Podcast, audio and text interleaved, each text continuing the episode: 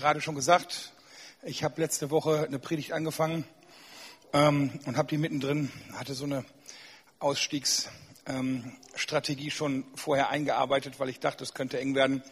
Und damit ich dann halt nicht zu lang mache, habe ich dann den dritten Teil von einer Drei-Punkte-Predigt weggelassen. Oh mein Gott, eine Zwei-Punkte-Predigt. Ähm, und diese jetzige, dieser letzte Teil, der schließt sich jetzt sozusagen direkt da an. Dementsprechend würde ich euch raten, ähm, einfach um das Gesamtpaket zu haben, äh, wäre es schön, wenn ihr es nicht gehört habt, vielleicht diesen zweiten Teil dazu zu hören, weil das macht das Ganze noch runder, weil es als Gesamtes zu verstehen ist. Und wiederum ist dies natürlich nur wie ich letztes Mal auch sagte, so der Split zwischen den Fugen des Mosaiks, was in dieser Predigtreihe Leiten und Geleitet werden schon gelegt wurde. Also das Wolfgang hat da schon mehrmals zugepredigt und die Sandra und ähm, ich fülle jetzt einfach nur noch so ein paar Fugen auf im Endeffekt. Und das Ganze ist natürlich sehr geil und zu hören unbedingt. Ähm, genau, möchte ich Werbung für machen.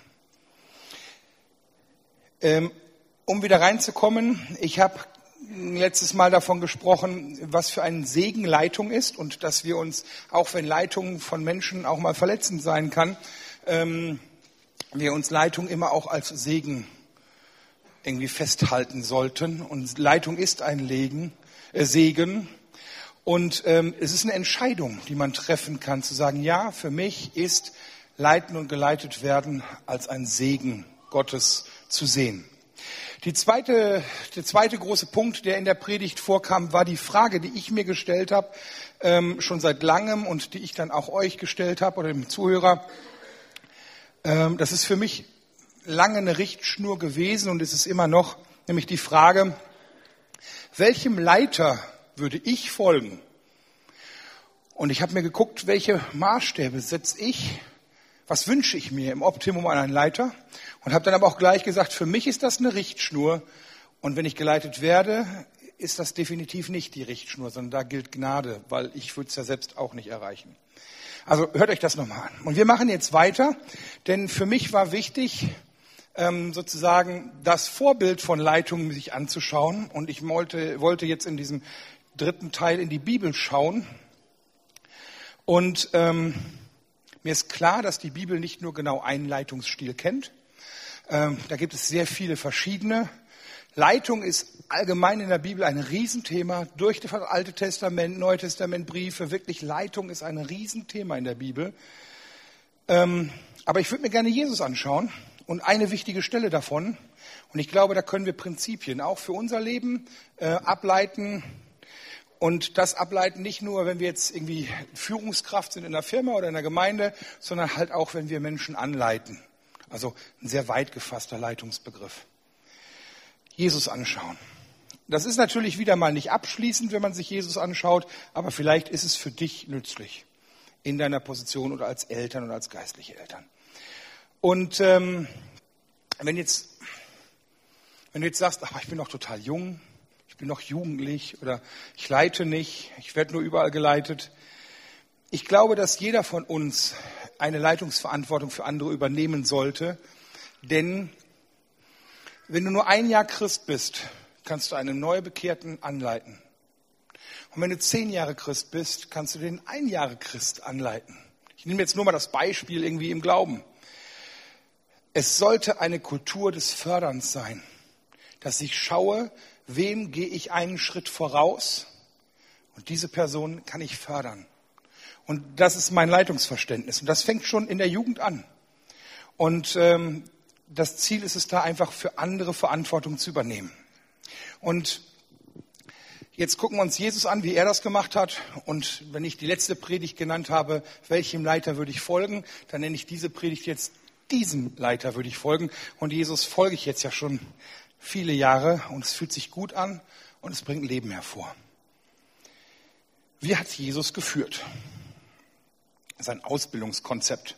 Ich habe gehört, also ich bin jetzt ja selber kein Pädagoge, aber wenn du sowas machst, irgendwie im pädagogischen Bereich, dann musst du immer so ein Konzept schreiben für die Ämter. Also wir machen das so und so und so. Und äh, was war Jesus sein Ausbildungskonzept? Wir haben in der Reihe von Sachen wie Fußwaschung gehört und einige Dinge, aber wir betrachten jetzt mal die Ausbildung der Jünger. Ich glaube, nach dem Tod am Kreuz und der Wiederauferstehung. Fast definitiv das Wichtigste, was Jesus gemacht hat, nämlich den Weg frei zu, also die Sünde zerbrochen und den Tod überwunden. Aber wenn ich dann gucke, was hat er sonst gemacht, als er hier war? Ich glaube, das, was er den, an den, in die Jünger investiert hat, war sozusagen danach das Wichtigste. Viele haben seine Predigt gehört, viele haben seine Predigt gehört, aber ähm, in sie hat er rein investiert und die heutige Kirche ist auf diesem Fundament, das, was er in diese Jünger reingelegt hat, ist das, was wir an christlicher Kirche kennen, entstanden. Die Stelle, die ich mir rausgepickt habe, steht in Markus 3, 14 und 15. Das ist sozusagen ganz am Anfang als Einleitung sozusagen. Da steht, und er bestimmte zwölf, die er Apostel nannte.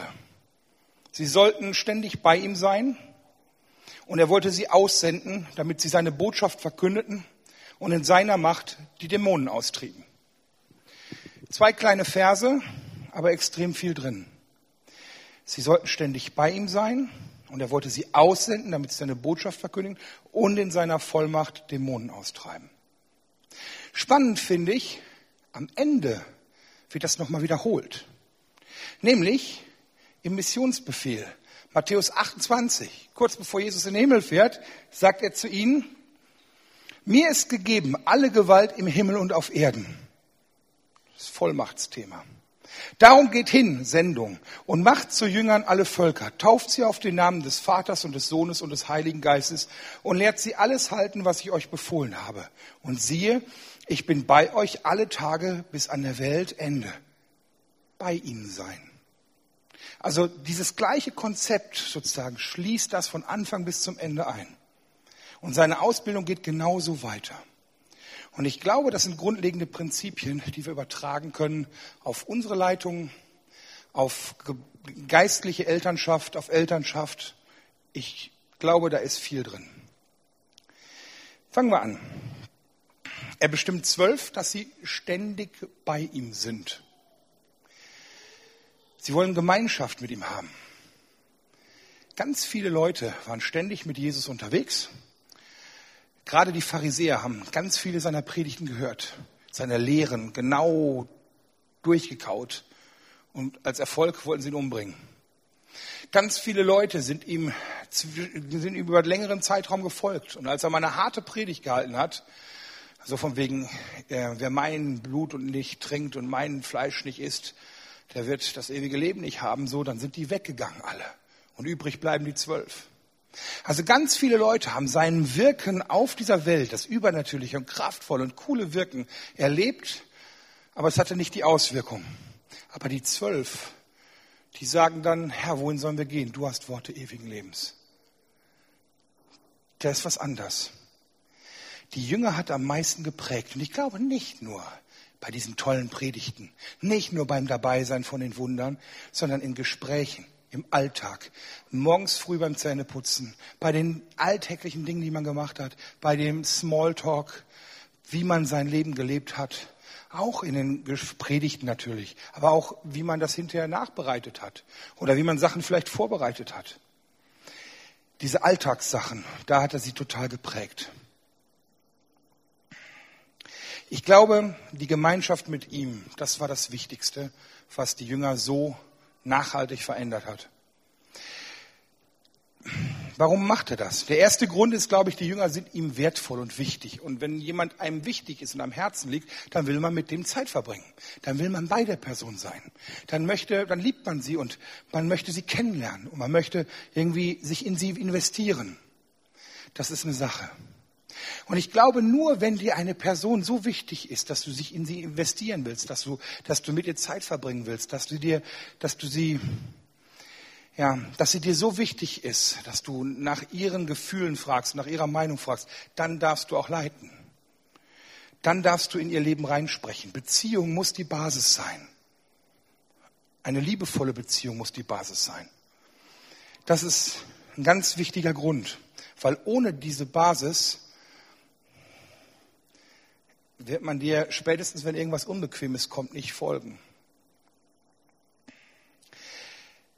Ich glaube, dass Gemeinschaft ein dieses Gemeinschaft zwischen Lehrer und Schüler, zwischen Leiter und Geleiteten, zwischen Mentor und Mentoree oder wie man es nennt, ist diese Gemeinschaft ist der, ist der perfekte Ort fürs Lernen. Ich glaube, das ist sogar ein natürliches Prinzip. Das ist nicht nur bei uns Menschen so. Äh, Lernen durch Abschauen ist ein natürliches Prinzip. Also Affen sitzen zusammen in einem sozialen Geflecht und äh, dann hat der eine plötzlich eine Idee, wie er an irgendein Essen kommt im Stöckchen und knöster, knöster und die anderen gucken und nehmen sich auch ein Stöckchen und machen das. Es ist ganz natürlich, dass ähm, die Gruppe sowas übernimmt. Die guckt, was macht der andere, wie macht der das und man lernt davon. Das ist im Tierreich so, das ist bei Kindern so. Wie oft hast du das, dass du kleine Kinder siehst und du erkennst eindeutig die Verhaltensmuster, die Aussprachen, die Sätze, so wie sie sich geben, genau, ja, das ist der Vater. Die, diese politische Meinung kommt nicht von einem Dreijährigen, die habe ich vom Papa, die hat er vom Papa, nur als Beispiel. Man lebt das vor und die machen das nach. Und so hat Jesus sein Leben vorgelebt und die haben das nachgemacht. Ich glaube in dem Zusammenhang, dass Werke auch mehr als Worte zählen. Äh, Kommunikationstheorie, einige Leute werden das kennen, Vera Birken, äh, Verena Birkenbiel, die hat das mal schön geschrieben. Ähm, es gibt sozusagen digitale Kommunikation, das ist so das, das Wort an sich, der Inhalt, wenn ihr jetzt ein Buch liest, genau das, was da steht. Und dann gibt es sozusagen die analoge Kommunikationsebene, das ist so alles Nonverbale, das, was dazwischen ist, das, was zwischen den Zeilen steht, die Körpersprache zum Beispiel, das Verhalten. Und solange das deckungsgleich ist, ist alles gut. Aber ähm, wenn es da zu, einer, zu einem Unterschied kommt, wenn etwas nicht zueinander passt, dann kommt es zu einem psychologischen Nebel, nennt man. Das ist verwirrend irgendwie. Und spannenderweise glaubt man immer das Nonverbale. Man glaubt immer die Werke und nicht die Worte. Wenn ich also jetzt zu einem Wolfgang sage, Wolfgang, ich liebe dich, dann was zählt mehr, das hier oder das ich liebe dich? Hier, es ist jetzt nur ein Beispiel, rein fiktiv. Bitte? Er kennt mich und er weiß, dass das liebevoll gemeint ist. Nein, also nur als Beispiel. Wenn du hier stehst und hast die Schultern so hängen, ja, und es ist so schön mit Jesus. Es ist echt der Hammer. Ich kann mir einfach nichts Besseres vorstellen. Was glaubst du? Nicht die Worte, oder? Sondern das, was, was das Nonverbale. Die Werke zählen mehr als Worte. Also, wenn du tief prägen willst, da muss die Person dabei sein, damit das Ganze sozusagen die Person prägt. Damit auch das Verhalten die Person prägt. Und das geht nur in Gemeinschaft. Ich glaube, dass nur hier tiefes Prägen möglich ist. Lernen durch Erleben ist kraftvoll. Worte bleiben total oft auch theoretisch. Das kann man hören, das klingt gut, aber, aber Taten, da lernt man praktisch. Guckt euch das bei Jesus an. Als erstes sind die auf einem Wasser und es ist Sturm und er stillt den Sturm. Sie erleben ein Wunder, sie haben Panik, sie kommen nicht klar. Er steht auf, sagt Sturm sei still, der Sturm ist still. Sie erleben ein Wunder. Sie kommen ans Ufer, er predigt, sie erleben, wie er predigt übernatürlich und 5000 Leute dabei. Und was macht er als nächstes? Er sagt, die sind hungrig, Jesus. Dann sagt er, gebt ihr ihnen zu essen.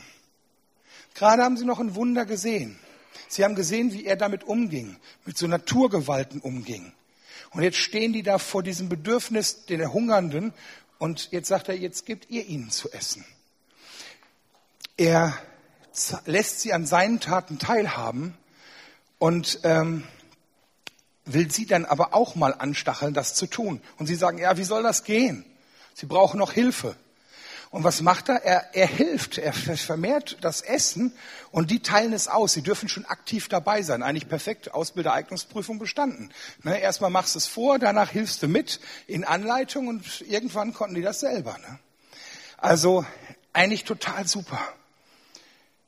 Er erklärt ihnen nicht einfach, hör zu, das ist doch ganz logisch und so und so und so, sondern er macht es ihnen vor und sie sind aktiv dabei. Noch ein weiteres Ding kommt hinzu. Gemeinschaft gleicht an.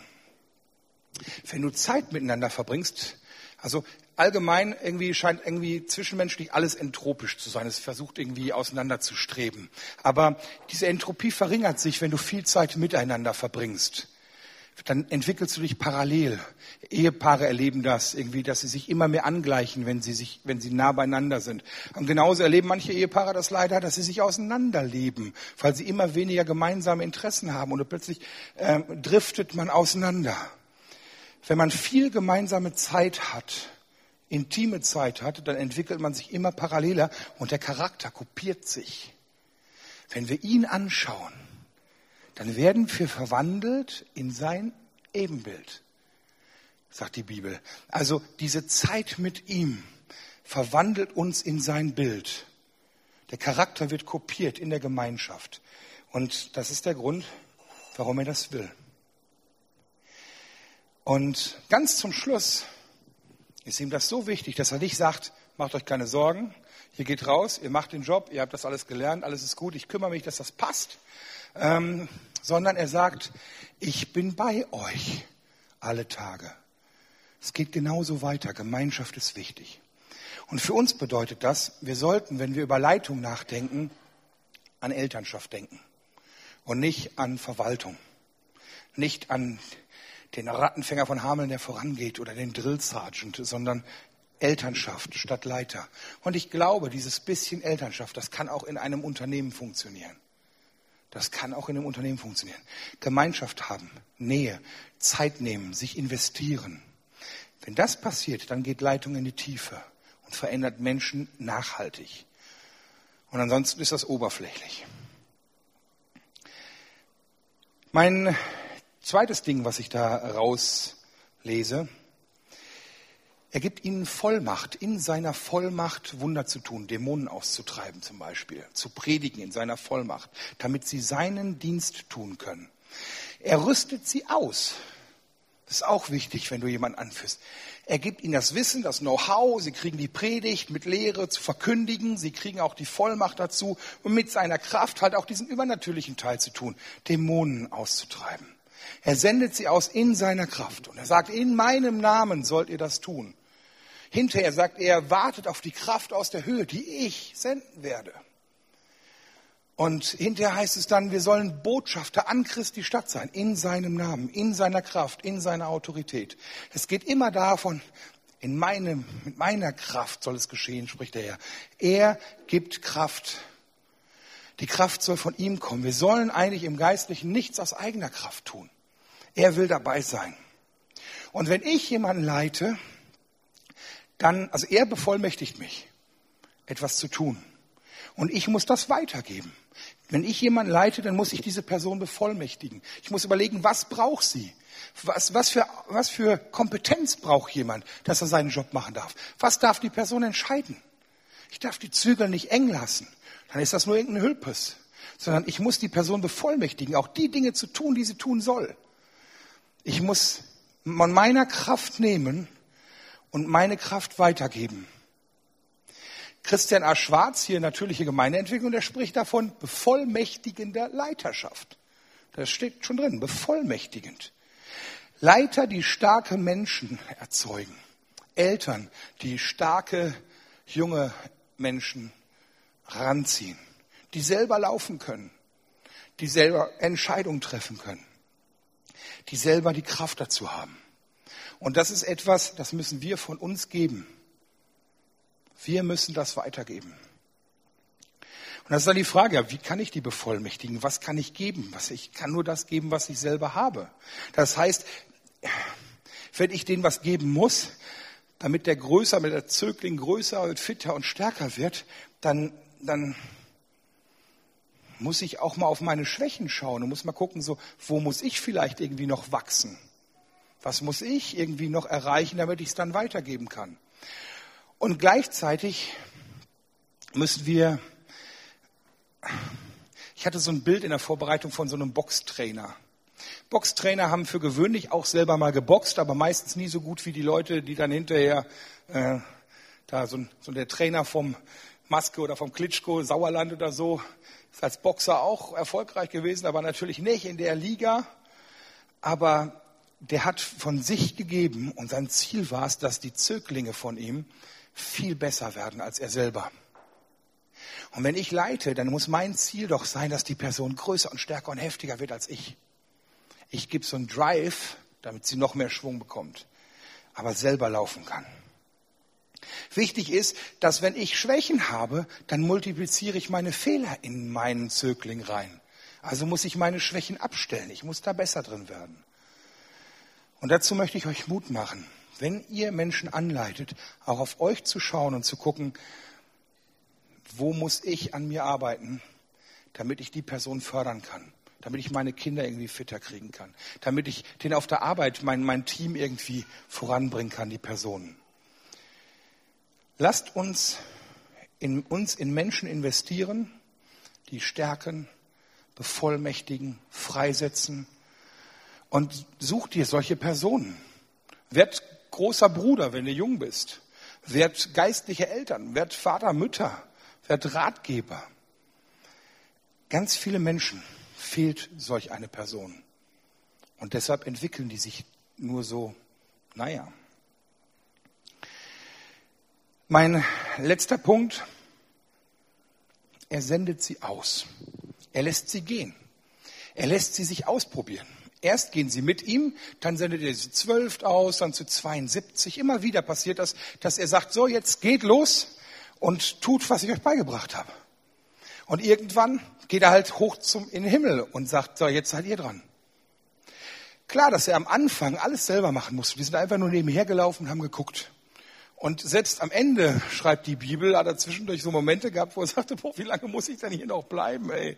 Hier schnallt er immer noch nicht. Aber immer mehr nimmt er sich zurück. Und dieses sich zurücknehmen finde ich etwas total Schönes, denn er gibt ihm damit sein Vertrauen. Diese Geschichte mit dieser Speisung, dass er sagt, das könnt ihr, gebt ihr ihnen zu essen. Das ist doch ein Vertrauensbeweis. Er sagt, hey Leute, ihr schafft das. Ja, sie haben es jetzt nicht geschafft, aber beim nächsten Mal dann. Wichtig ist, ich sehe hier einen Begleiter statt einem Rattenfänger. Rattenfänger ist ja so für mich der Typ, der so vorne rangeht. Hier, wo ich stehe, ist vorne und dann düdelüdelü und alle rennen hinterher. Was der macht, ja, finde ich total oft in Gemeinden. Das sind dann die Gemeinden, wenn so einer ausfällt aus irgendeinem Grunde, reißt es ein Riesenloch. Und plötzlich sagen alle, boah, die Gemeinde ist nicht mehr das Wahre und dann gehen die woanders hin. Weil alle fokussiert waren auf den Rücken vom Leiter, hinter dem sie hergelaufen sind. Aber Leiten ist ein Begleiten. Er sendet sie aus, sie kommen zurück, er reflektiert mit ihnen, ähm, er ermutigt sie, er korrigiert sie vielleicht, er jubelt. Ha, Jesus, das war so voll geil, die sind wiedergekommen und alle Dämonen, oh, ich hab den, das ist der Hammer. Er ist da total begeistert, er jubelt über den Erfolg der Jünger. Und irgendwann übergibt er seinen Dienst. Das ist voll krass, er sagt zu Petrus, du bist Petrus, Petros, der Stein. Und auf diesen Felsen will ich meine Gemeinde bauen. Und die Pforten der Hölle sollen sie nicht überwältigen. Ich will dir den Schlüssel des Himmelreichs geben. Alles, was du auf Erden binden wirst, soll auch im Himmel gebunden sein. Und alles, was du auf Erden lösen wirst, soll auch im Himmel gelöst sein. Das ist so, wirklich so, hier, ich gebe dir das. Du bist der Fels, auf dem ich die Gemeinde baue. Das ist doch, da nimmt sich einer zurück. Und dann kommt der Missionsbefehl. Wir sehen total oft Leiter, die an ihren Positionen kleben, die sich nur gut fühlen, wenn sie gebraucht werden, die unbedingt, die wichtig bleiben wollen. Aber irgendwann können die Geleiteten nicht ohne die. Die sind abhängig davon. Leiter sind wichtig wegen der Multiplikation und wegen der Aussendung. Und gute Leitung sichert niemals ihren eigenen Dienst, sondern macht ihn überflüssig. Sie schafft Platz für neue Personen. Und so sollte es in Gemeindeleitung sein, so sollte es in Teamleitung sein, so sollte es auch in Familie sein. Irgendwann das Ziel von Eltern muss sein, dass die Kinder irgendwann an dem Punkt sind, wo sie sagen können, okay, wir gehen jetzt, machen unser eigenes Leben und die Eltern müssen sich sicher sein können, du wirst es schaffen. Das ist das Ziel. Jesus hat sich in zwölf investiert. Und jetzt haben wir 2,26 Milliarden lebende Christen geschätzt auf der Welt. Plus die ganzen, die schon gestorben sind. Also es gibt schon sehr, sehr viele Christen. Die Kirche ist groß. Und das ist gute Leitung, die sich multipliziert und die sich überflüssig macht, weil neue Leute den Platz einnehmen. Also wenn du in so einer Position bist, dann überprüf immer wieder deine Motive. Willst du dir deinen eigenen Platz sichern oder willst du dich überflüssig machen? Willst du gebraucht sein oder willst du Leute voranbringen, dass sie dich überholen? Dass du irgendwann denkst, boah, jetzt bin ich ja schon fast ein bisschen neidisch, was der da abbringt. Ne? Das hätte ich auch gern gemacht. Es ist zum Teil normal, sich so zu fühlen, dass man gebraucht wird. Aber ich bitte Gott dann regelmäßig wirklich, hey, reinige das. Und da möchte ich dir auch Mut zu machen. Lass uns immer mehr in Menschen investieren und überflüssig werden. Und uns an den Siegen unserer Schützlinge freuen. Lass uns immer mehr Menschen bevollmächtigen und aussenden. Ja. Okay. Ich sage das nochmal. Das, was ich gesagt habe in der letzten Predigt und dieser Predigt, gilt nicht nur für irgendwelche Leiter, sondern es gilt für jeden, der Menschen anleitet. Eltern, Mentoren, Freunde, Ratgeber, Brüder. Es gibt kein zu jung, es gibt kein zu alt, es gibt kein ich bin ausgebildet oder so. Das, wir alle, das ist das Miteinander. Wir lernen voneinander. Und deshalb ist es wichtig, such dir Schützlinge, hab Beziehung mit ihnen, teile, lebe mit ihnen, bevollmächtige sie, gib ihnen eine Vision und dann sende sie aus. Amen.